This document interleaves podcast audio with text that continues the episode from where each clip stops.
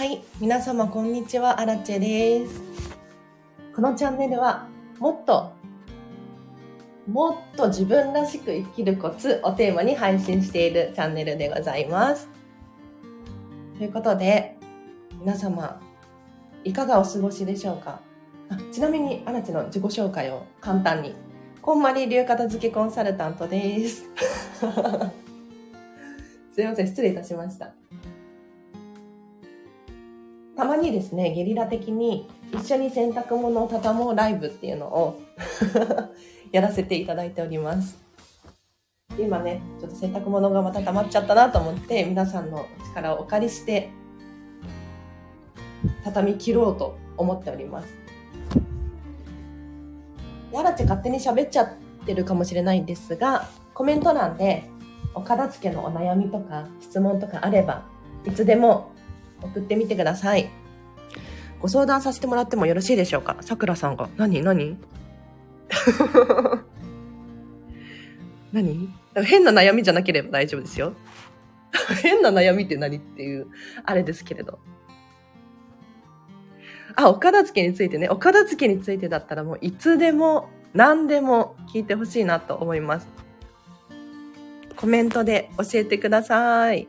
もしくはね、あの、コメントはしづらいとかっていう悩みでしたらレターとかでもいいかなって思います。ありがとうございます。だから、アラチェこういうところにコメントするのなかなか勇気がいるタイプなんだけれど、勇気を持ってね、あ、もしかしたらアラチェだけなのかな。コメントしていただいてありがとうございます。ちょっと待ってね、今洗濯物畳みつつ、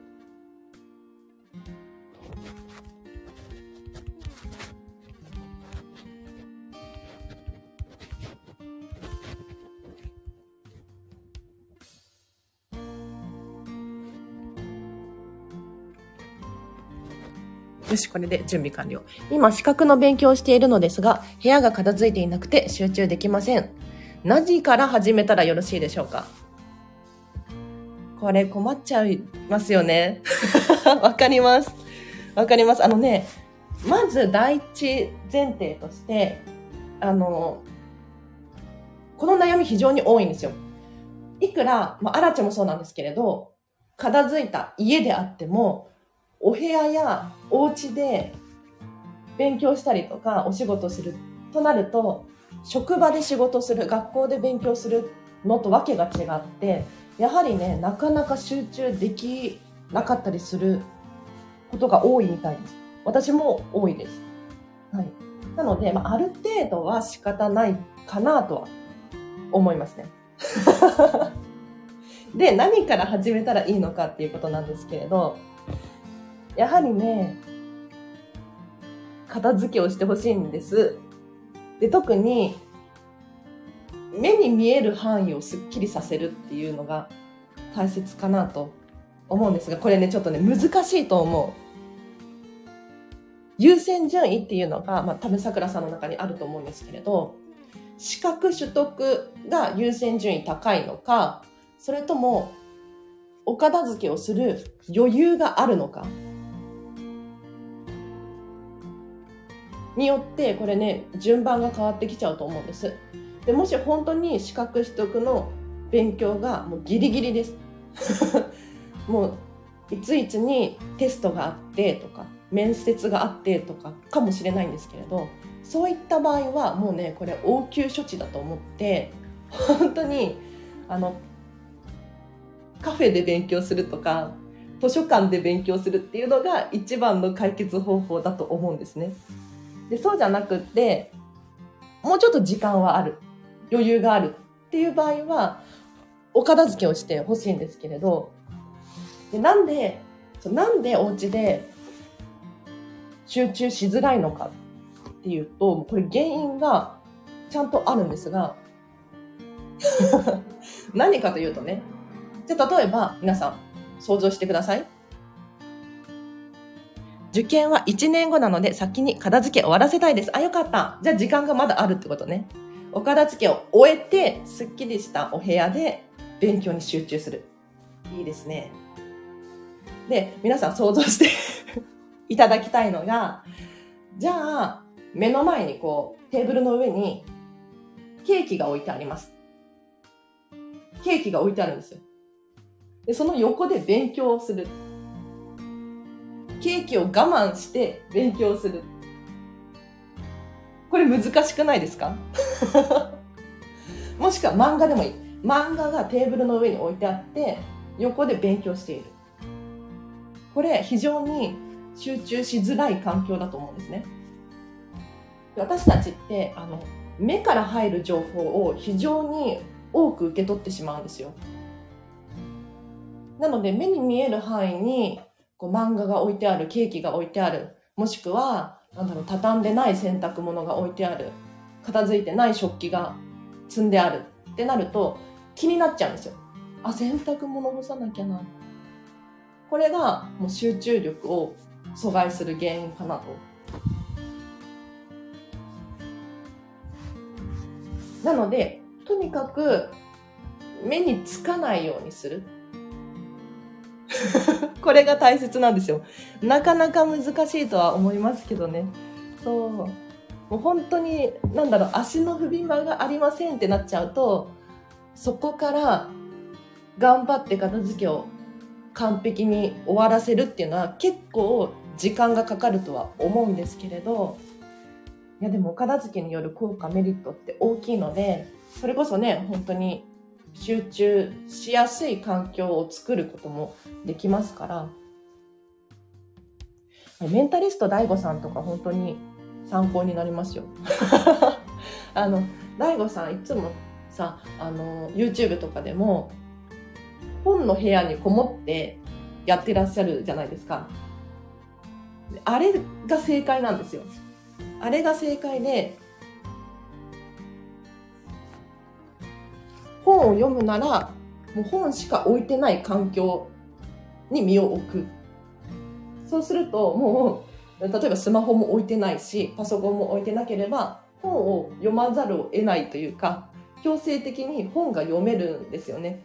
だからもう、あれが本当に正解で、アラチはそんな、なんだろう、部屋という部屋がね、今、うちにはなくって、ご飯食べるところも、仕事する場所も、まあ、基本的にテーブル同じところを使ってるんですけれどそれでもやはり置いてあるものを変えるだけで割と集中できるかななんて思います。で具体的な方法なんだけれどまずはおすすめなのがまずおすすめなのが理想を考えるっていうことですえ？って思うかもしれない。思うかもしれないけれど、その、部屋が片付いてなくて集中したいんですってなった時に、じゃあどんなお部屋だったら集中できるのかっていうのを、桜さん的に理想を思い描いてみてください。人によってね、本当に環境は様々ですからね。うん。アラチェは、アラチェの場合は、図書館はちょっと静かすぎて嫌なのよ。静かすぎるし、なんかちょっと硬いイメージがあって、近づきがたい。から集中したいってなると、割とカフェに行ったりすることが多いんですけれど、カフェみたいな空間にしたいなとか、図書館みたいな空間にしたいなとか、もしくはもう全然大、全然違くても大丈夫。例えば、あの、ワンピースの作者の小田っち。小田さんね。小田っちなんて、もう本当にワンピースの世界みたいなところで漫画描いていらっしゃいますよね。うん。なので、もう人それぞれなんですけれど、自分の場合は、こうこうこういう場所で、勉強したいなっていう、まずはゴールを決めておくっていうのが第一段階かなと思います。で、ここで大事なのが、ああの、これ、すべてのことに共通して言えるんですけれど、なんとなく理想を考えるのではなくて、もう、こと細かく理想を考えてほしいです。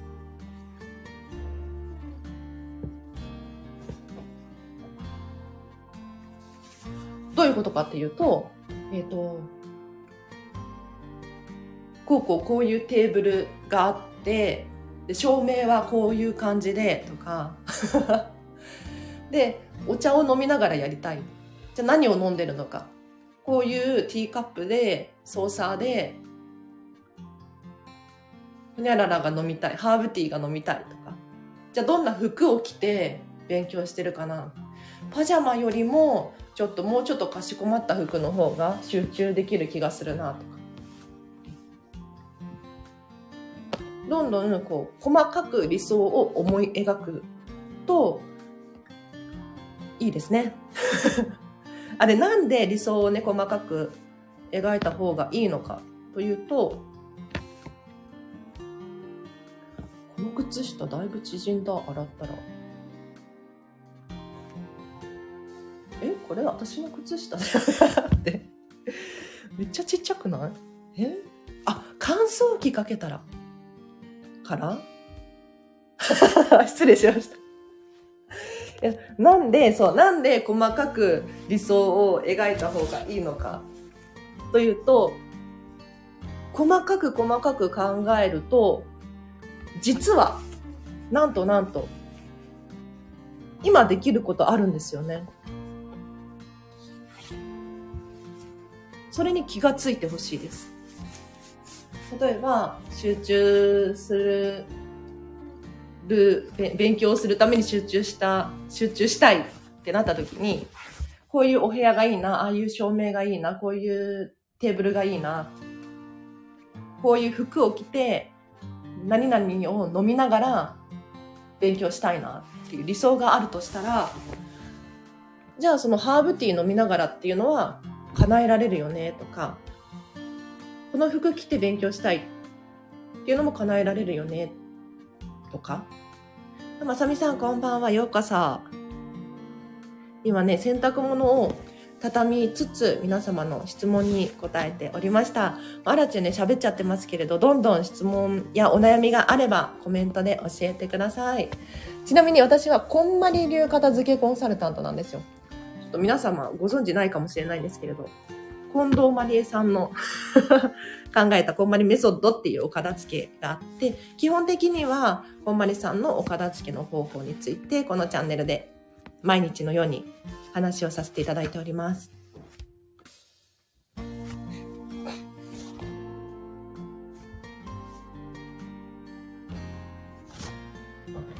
とか言いつつも、なんかあらちもね、そんなに家で集中 して仕事ができるかって言ったらそういうわけにもいかなくてですね。いや、これはもう本当に全人類悩んでると思います。なんかコロナ以降ね、リモートワークとか増えていますけれど、やはりね、その家の方が集中しづらいっていうのは、そりゃそうなんですよ。だから、まあ、安心してくださいじゃないけれど、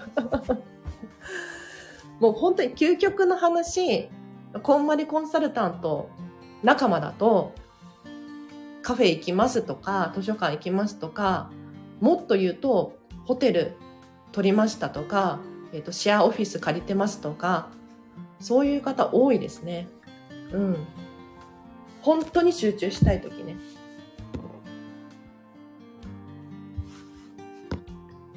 まあ、ただスタバとか行って、アラチも資料作りとかしてたりしますけれど、やっぱりね、集中力が途切れる瞬間ありますから。でもやはりね、お片付けが終わってるお部屋と終わってないお部屋でどっちが集中できるかって言ったら、もう本当にピカソみたいな天才を除いて、片付けが終わってる部屋の方が 集中しやすいはずなので。うん。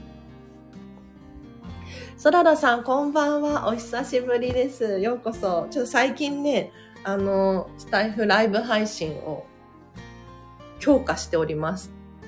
はい。なので、この機会に、こんまり流片付けコンサルタントに質問があれば、コメントで教えてください。なければないでね、アラチェが勝手に喋るんですけれど。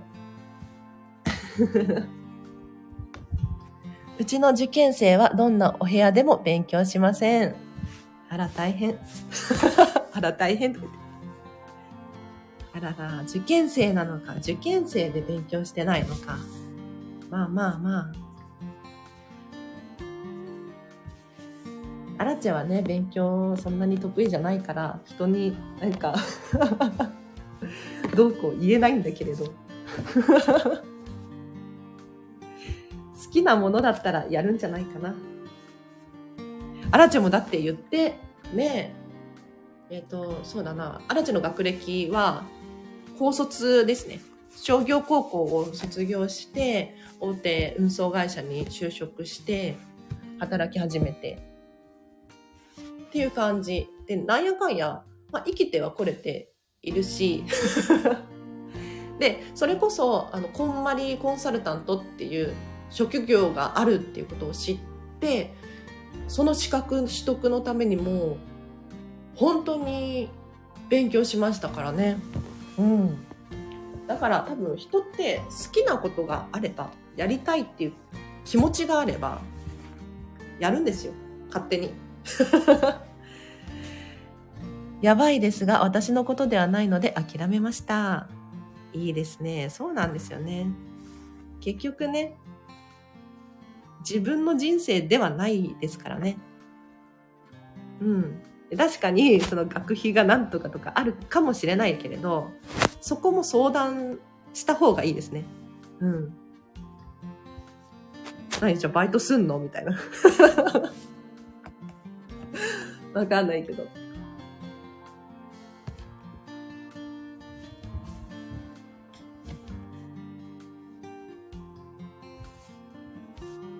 今ね、洗濯物畳みつつ、皆様の質問に答えつつですね。ありがとうございます。今日はね、6時までかな？予定では。なんかね、最近ちょっとライブ配信強化中で、できたら1時間。できたら1時間っていう感じでやってますよ。なので、この今日ね、初めましての方とかいらっしゃいましたら、フォローしていただけると、またアラチェのゲリラライブに遭遇して、片付けの質問ができるんじゃないかなと思います。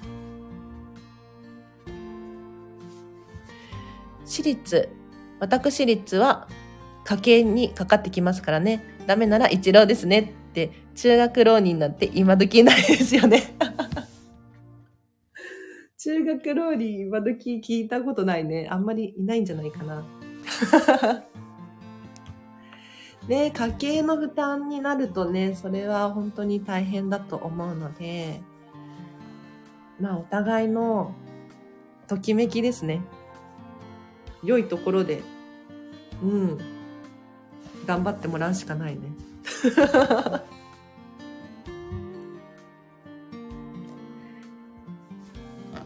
効率落ちたら浪人、それくらいの気持ちで頑張ってほしいものです。え、もう本当にそれっぽく言ったらいいんじゃないですか？浪人だよって。うち、そんなお金ないからね。言っちゃう。あ、でもなんか思い出しました。私高校生の時に、浪人じゃないけど、あの、病気かなんかだったかな？確か。あ、違う。浪人か。あれ？浪人じゃないか。なんか一個年上の子が一学年に一人いた気がする。何だったんだろう、あれは。忘れちゃったけど。でも別に浪人してもいいじゃないですか。ね。少ないっていうだけで、その、ダメっていうことではないですからね。そう世の中にダメなことってないなってあらちは思うんですけれどそうだからそのお片付けも同じだし、まあ、お片付けじゃないことに関してもダメなことってないと思ってて、まあ、要するに当たり前って思っているようなことが当たり前ではないっていうことですね。テレビ持ってなきゃいけないとかそういうルールはなくてアラチハウステレビないしなんなら布団もない 布団もないとか言って今もねヨガマットに寝てますねヨガマットに、あの、布団用のシーツ引いて、で、その上からブランケット引いて、で、寝て、ます。毛布はかけてる。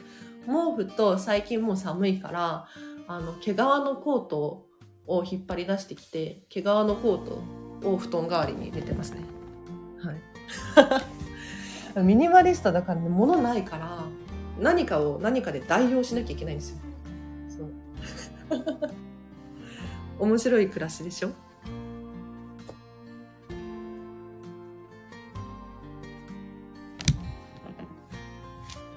はい。洗濯物畳みながらですね。今日、まだ洗濯物畳み終わってない。だいたい15分くらいで畳み終わるんですけど。多かったのかな？おしゃべりに夢中になってたのかな？はい。じゃん。もうすぐ終わりますね。あ、もう、もう飛んでないのかな？これが終わりか。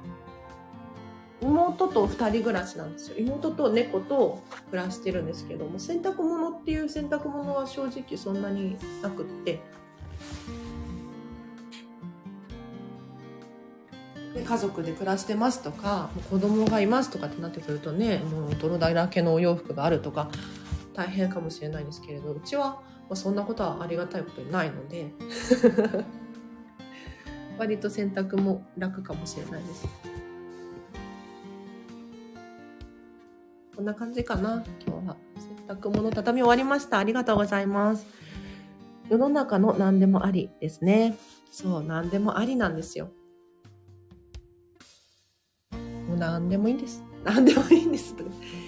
もうつい、つい私たちって、誰かに正解を求めがちというか、不安になってなんか人に聞いてみたりとかするじゃないですか。で確かに、確かにね、納得するし、理解できる。だけれど、本当は自分で決めるとか、自分で考える。これをしていかないと、何が起こるかというと、自分軸で考えられてないので、こう外的要因によって行動を変えてしまうんですよね。で外的要因で行動を変えてしまうとまあいいこともあるだろうけれど結局何か起こった時に自信がなくなったりとか人のせいにしちゃったりとかこれもったいないので風呂敷がバスタオルは衝撃でしたよ。ヨガマットもね。まさみさん。そうなんですよ。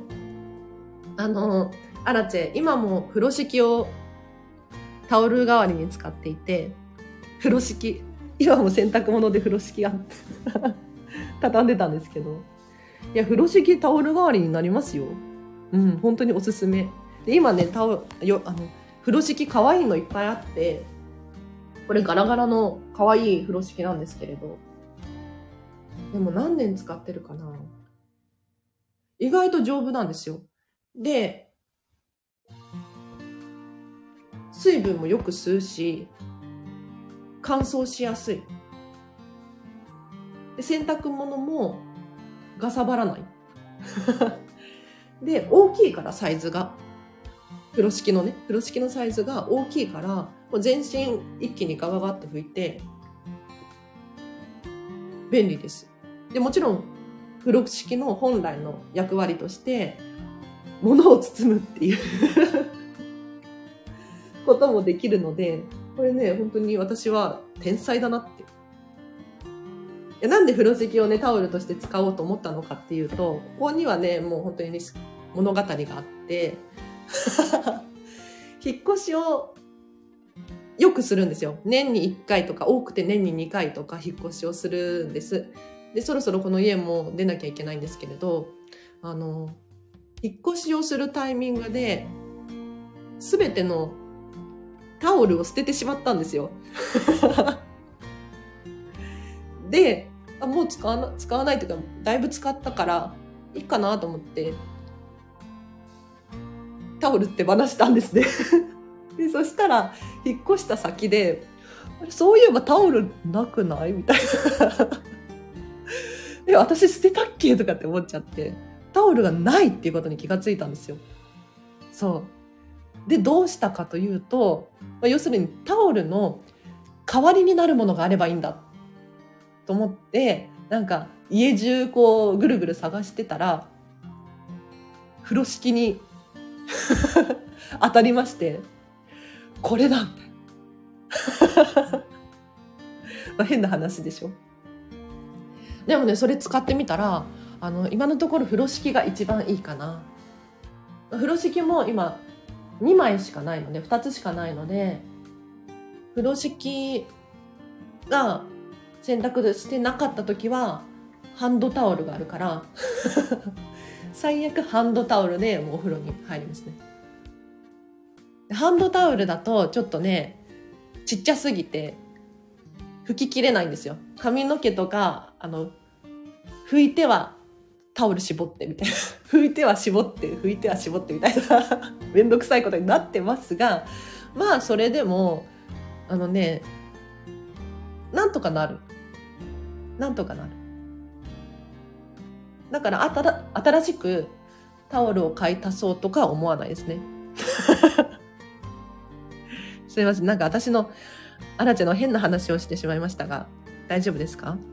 誰かの参考になればいいんだけれど何にも参考にならなさそう。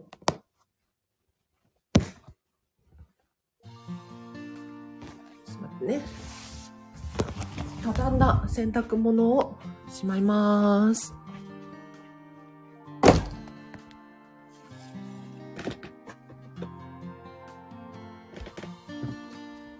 あらち喋っちゃってますけれど、質問があればコメントで教えてください。私はこんまり流片付けコンサルタントでございます。妹の分も畳むは畳むんだけど、いつもね、あの、しまわないですね。はい。放置。そうするともう勝手に妹がしまったり、そこから使ったりです。今日は6時までを予定しておりますが、もし、片付けコンサルタント、片付けのプロに聞きたいことがあれば、質問してみてください。風呂敷あのツルツルのですか？っていうことで、風呂敷ってツルツルなのかな？なんかあの、コットンみたいな。綿100%みたいな。なんだろうね、風呂敷って。ツルツルではない気がするんだけれど、あれ、風呂敷ってもしかしてなんか種類がある？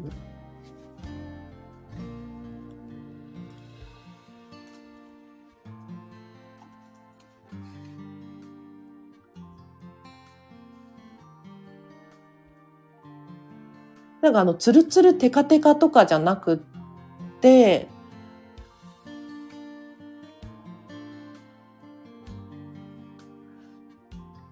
アラチェが使ってる風呂敷は、あの、撥水とかではないですね。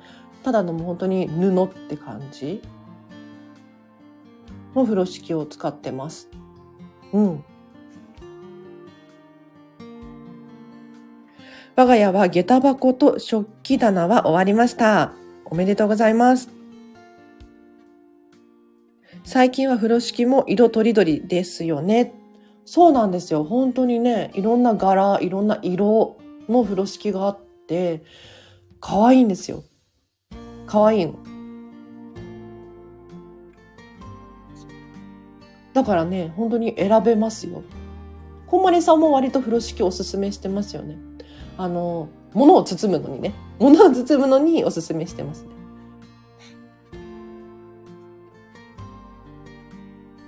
食器棚はまだ手放すのがありそうなんだけれど、また、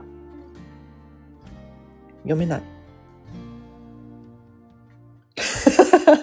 吟味かなっていうことで。はい。あらちね、漢字がね、本当に苦手で、小学生の頃からもう本当に苦手だったのよね。の割には本は読むんだけれど、なんとなくで読んでますね。漢字は。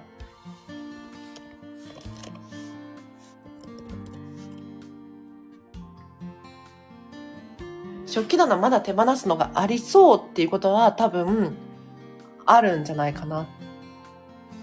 しばらくしてね。しばらくってこういう感じ書くんだ。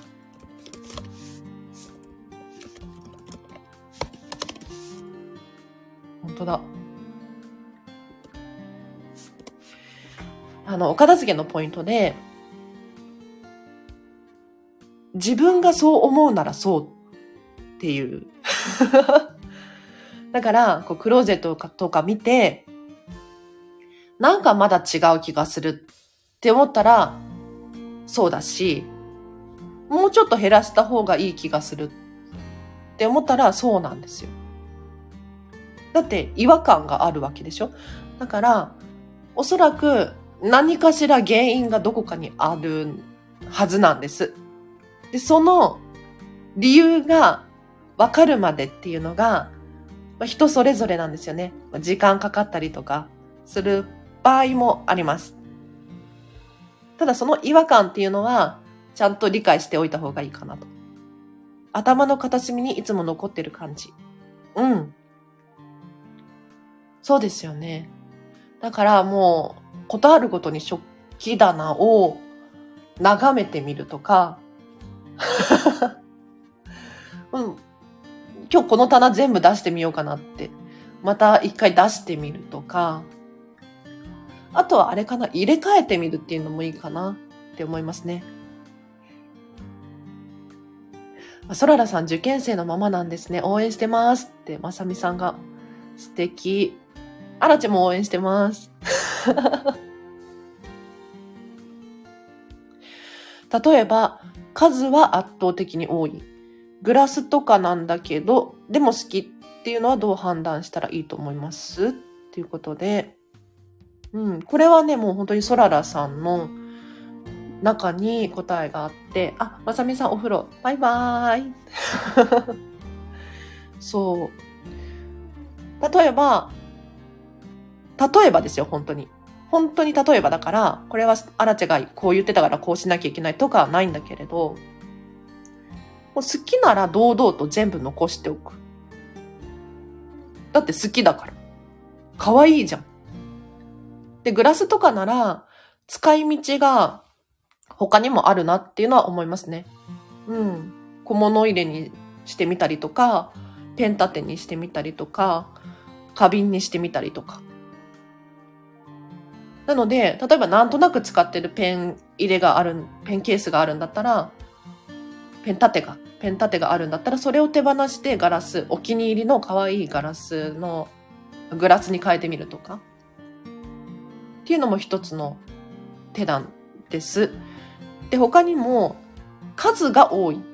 例えば同じグラスが5個も10個もある。こういう人ね、本当にたまにいるんですけれど、食器ってね、5個セットとかあるんですよね。よくね。だから食器の数が多いっていう場合は、もう厳選して、3個で十分だな。2個手放してみようとか。数を減らすっていうのも一つの手なんですよ。うん。なので、こう好きなんですよね。好きなものは、まあ、基本的に、こんまりメソッドで言うと、ときめき、ときめくものに該当するので、残しておくべきかなと思うんです。あるって、そららさんが、夫が同じグラスをセットで6個買ってきた。うんうん。なるほどね。もう数が多いんですね。同じものの。でもそれがお気に入りなのであれば、残して、そうじゃなくって、ほんそれよりもときめかない。それよりもなんとなくになっているものを手放す。っていうのをやってみるといいかななんて思うんですが。何かヒントになったかしら？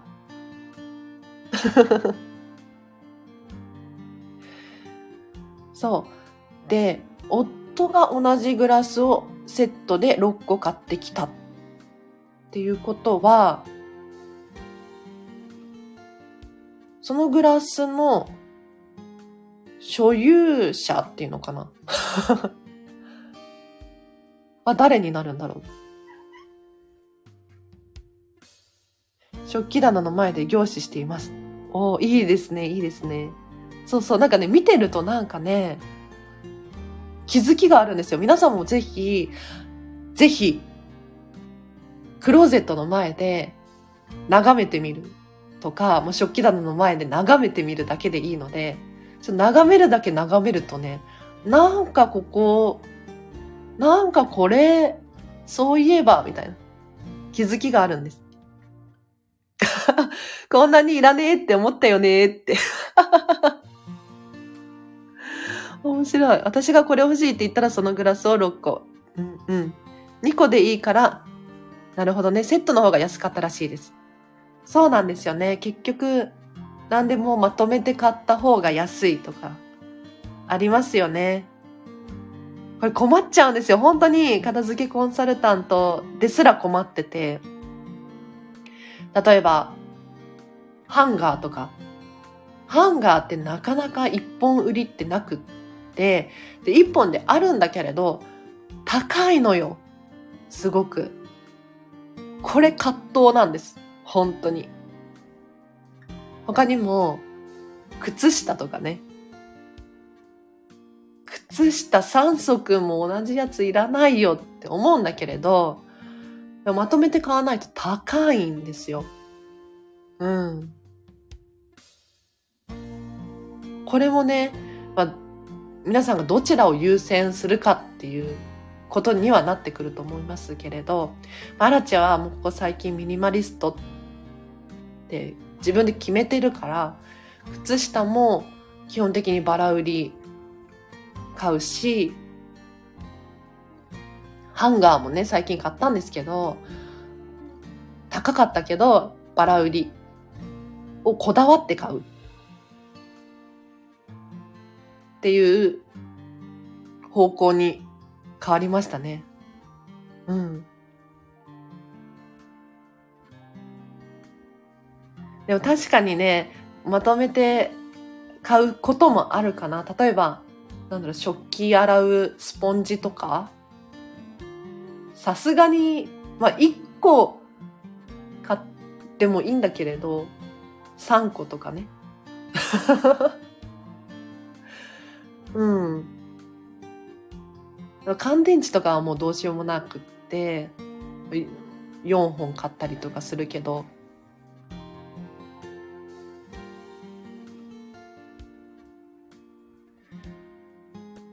でもグラスが、同じグラスが6個あって、いや、多いなっていうのは、まあ、気づきのうちの一つなんですよね。だから次はやめてね、みたいな 次はやめてねって言ってみるといいんじゃないかな。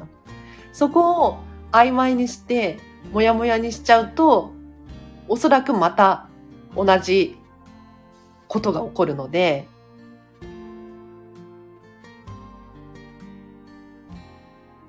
お、そららさん、それなのにまた違うグラスが欲しいななんて思っちゃっててね、っていうことなんですけれど、気をつけてくださいね。はい。家族で、ぜひ、共有するっていうのを非常にお勧めしておりまして、情報を共有する。だから、ママ一人が、私はこう思うんだよねっていうのを思っていたところで、家族全員にそれは伝わってないんですよ。パパは同じグラスを6個安く買うことができて、で、しかも可愛い、欲しいって言ってた。それ満足してるんですよ、すごく。でもママは、いや、これ2個でよかったのにって思ってるっていうのは、これね、すれ違いなんですよね。で、買ってきてくれたことには本当に感謝だし、欲しいものが手に入って嬉しいっていうのも感謝なんですけれど、やはりそこにちょっとしたズレがあると、そのズレがどんどん大きくなっていく時が来ると思うので、もうね、早めのうちに情報をシェアしておく。うん。で、怒るわけじゃなくって、これ、ちょっと多い気がするんだけど、みたいな。とっても嬉しいんだけど、とかって言っておくと、まあ、そんなに喧嘩にはならないかなって思います。ハーモジンさんが、それありますね、何事もって。ですよね。本当にそうなんですよ。うん。で、お片付けをすると何がいいかっていうと、これね、こんまりさんも結構言ってるんですけれど、家族とか特にそうですね、家族に住まわれてる方の片付けで言うと、その家庭の問題が浮き彫りになる。これはいいことなんですよ。本当に。どういうことかっていうと、じゃ例えば、タオルの量が本当に多すぎる。タオルが多すぎる。例えば、ホテルでもらってきちゃうとか、あと、いただき物のタオルがあるとか、で、さらにはお気に入りのね、自分のタオルも買ってきてしまう。ってなった時に、もう本当にタオルが多すぎる。で、いざタオルを、じゃあママがね、もうこれ多すぎるからいらないと思って捨てようとするじゃないですか。でも、そこにパパが入ってきて、いや、それ使えるじゃん。なんで捨てようとすんの？喧嘩になる。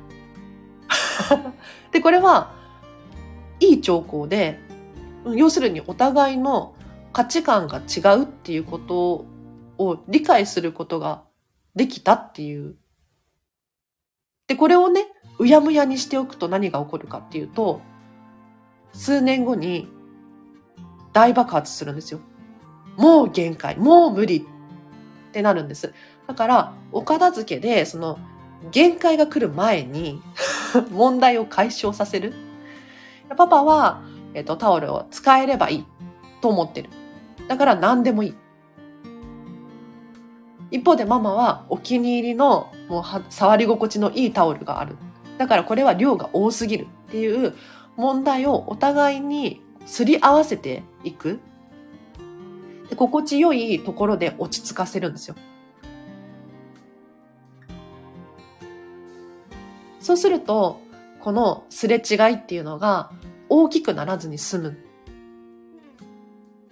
なので、お片付けをすると、まあね、家族で喧嘩するとか、あとはもう自分自身が泣いてしまうとか、しょっちゅうなんです。正直、片付けのレッスンとか。もう大変なんですけれど。レッスン中もそうだけれど、レッスンが終わった後も、わらちさんみたいな。私ダメかもしれない。しょっちゅうなんですけど、あの、それは今気づいてよかったよね。もう人生ね、長いようで、あっという間ですから、その問題をもやもやにしたままにしておくと、本当に後々大変なことになるので、うん。今気づいてよかった。シンプルなインテリアにしたいのに真っ赤な椅子買ってきたりね、座椅子買ってきたりね。うん。うちの夫、それをよくやるんですよ。絶対わざと意地悪している気がするわ。意地悪してるのかな？意地悪してるの？それは大変ね。そららさんはシンプルなインテリアがいい。けど、旦那様は真っ赤な座椅子とかが好きなんですね。当てつけに感じる。あら。当てつけに感じてしまうのね。うん。夫の好みかっていうことなんですけれど。うん。多分、アラチェはこの文章を読んで、別にわざとそういうことをしているとは思わないかなと。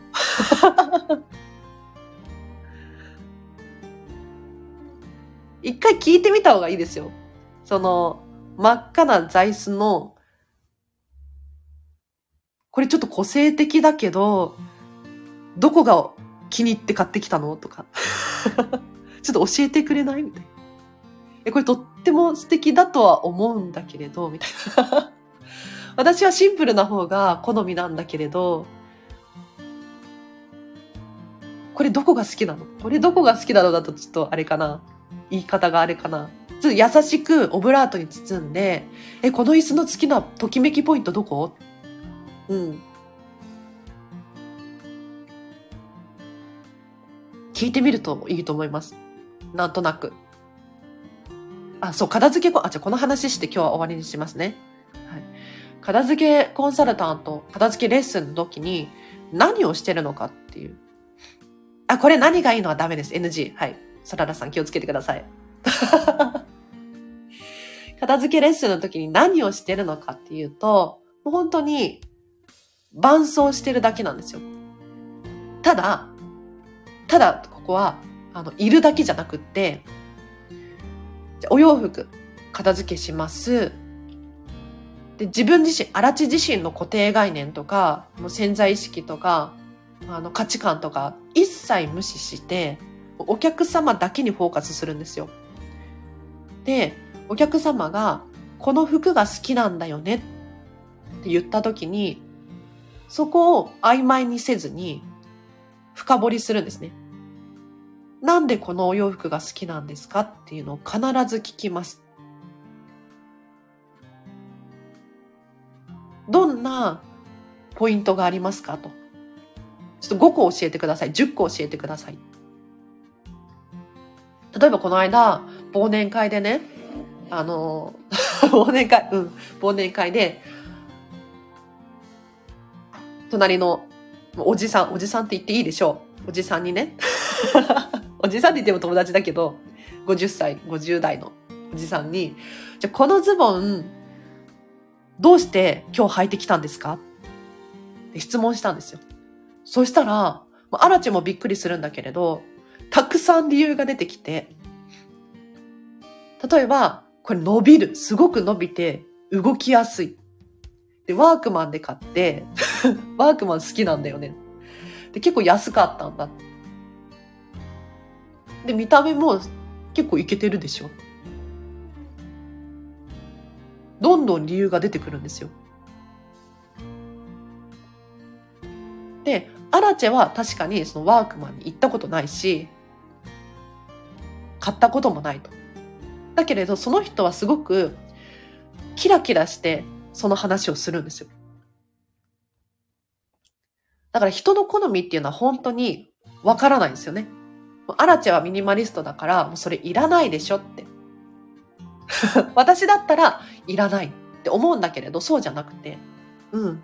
もう一旦自分の考えは手放していただいて、その人にフォーカスする。いいとか悪いとかを無視して、まあ、ご主人とかになんか変なもの買ってきたってなったら、え、これ何が良くて買ったの？教えて教えて。で、そこにちゃんとした理由があれば、それは許してあげてもいいかなって。一人でお片付けしている時もそれを自分に質問してあげたらいいのね。そうです、そうです。皆さんぜひそれをやってください。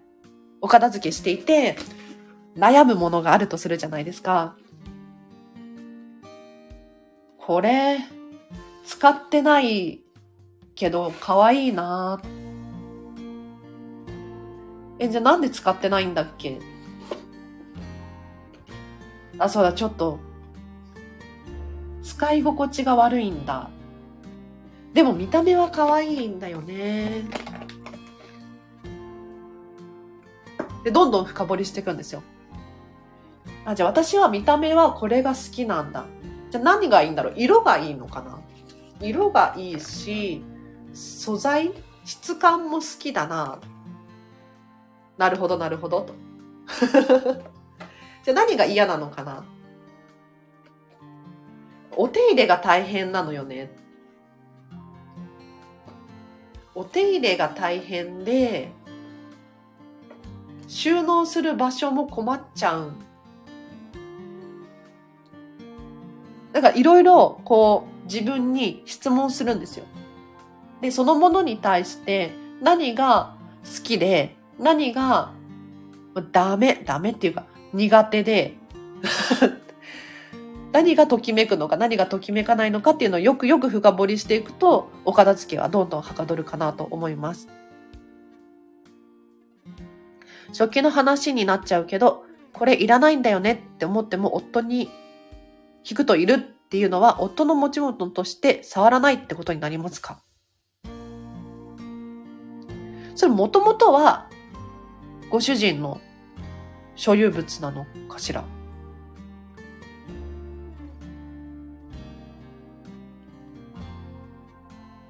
もともと夫が買ってきたのとか。うん。そしたら、あの、基本的にお片付けっていうのは自分の所有物を片付けることが最優先なので、とにかく後回しにしてあげる。そうそう、所有者は夫。うん。なので皆さんも本当に注意してほしいんですけれど、家族が片付けないんです。確かに、確かにあるんですよ。本当に、本当にひどい時ってあるんですけれど、それよりも前に、じゃあ、自分自身は完璧かどうか。完璧にお片付け終わっているか。で、自問自答してみるんですよ。そうすると、大体のパターンは、片付けはまだ完璧ではないっていう答えに、ちょっと黒い、黒い、黒い、黒いっていうかもうストレートに言っちゃいますけれど、答えに当たるんですよね。だから、まずは自分の片付けを終わらせる。うん、これです。大丈夫そうですか？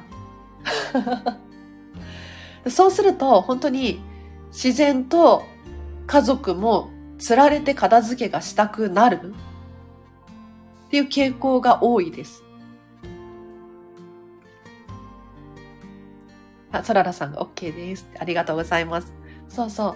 なので、お片付けが終わったママが楽しそうに生きてる。楽しそうに暮らしている。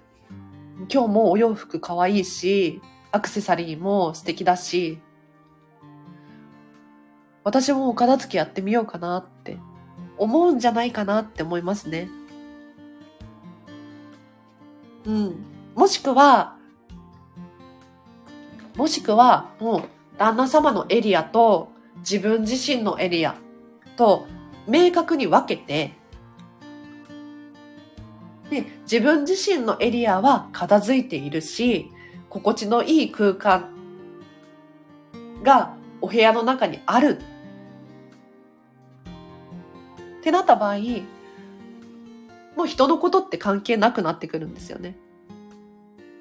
なので、例えばじゃあキッチンだけは私のエリアにしてもいいっていうのであれば、本当に可愛いキッチンにしてみる スタイリッシュなキッチンにしてみるとか。そうすると、私はまあ料理が好きだから、この空間さえあれば割とリラックスできる。ちょっとした場所でいいんですよ、本当に。自分にとってのときめくエリアっていうのを確保することができると、割と人が子供部屋が散らかってても、それはだって、もう子供の人生だからみたいな っていうところに落ち着いたりもするかななんて思いますね。はい。では、今日はこの辺りで終わりにしようかなと思います。皆様、大丈夫そう？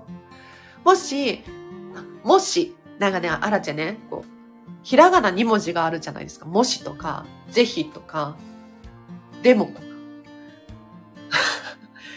二つ目が大きくなっちゃうのよ。で、それを今、ボイトレの先生に注意されてて 必死に直してるんだけれど、ぜひ、とか、もしってね、ちょっともう頑張りますよ。はい。でもし質問等あればコメントやレターいつでもお待ちしておりますので、送ってください。ということで今日は以上です。今日ね、実はね、ちょっともうね、遅刻気味というかもう遅刻なんだけれど、忘年会があるの。こんまりコンサルの忘年会があって東京で。結構集まるみたいよ。で、全然遅れてもいいって言ってるから、あの、花から間に合う気持ちがあんまりなかったんだけれど、うん。なんかね、私ね、アラチェの話になっちゃうけど、あの、あんまり長時間、人と一緒にいると疲れるのよ。わかります？なんか、あのね、最初から最後まで一緒にいるってなると、ちょっと辛いことがあって、うん、ダメなのよね。ひどいでしょで、ちょっとだったら一緒にいたいの。ちょっとだったら一緒にいたい。だから、だから遅れてきてもいい。遅れてきてもいいっていうか、なんか出入り自由みたいな感じなんですよ。今日の忘年会が。だからもうそれぞれのときめきで参加してって言われてるので、ちょっともうそれで行きます。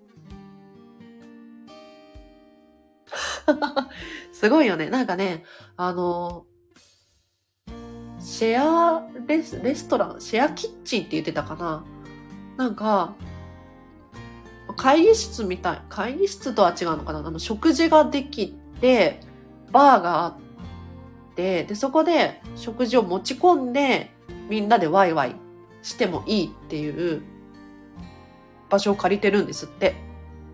で、そこで忘年会しようっていうことになっていて、で、来れない人は来れない人で、なんか、ズームで つなぐね、みたいな。面白いでしょ？うん、片付けコンサルタントね、こんなことやってますよ。なので、もし、こんまり流片付けコンサルタントの楽しそうみたいに思う方いらっしゃったら、こっちに来てほしいなと思います。はい。でもそのためには、まずは自分の片付けを終わらせないといけないのよね。はい。ということで、今日もお聞きいただきありがとうございました。もう本当にこんな皆様、貴重なお時間をね、あらちに割いていただいて、本当に嬉しく思いますよ。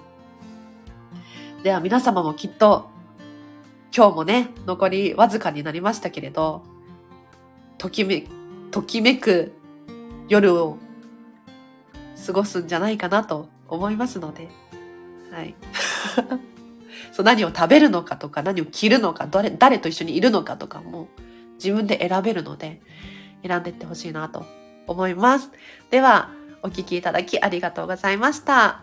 では今日の夜もですね、ハピネスを選んでお過ごしください。あらちでした。バイバーイ。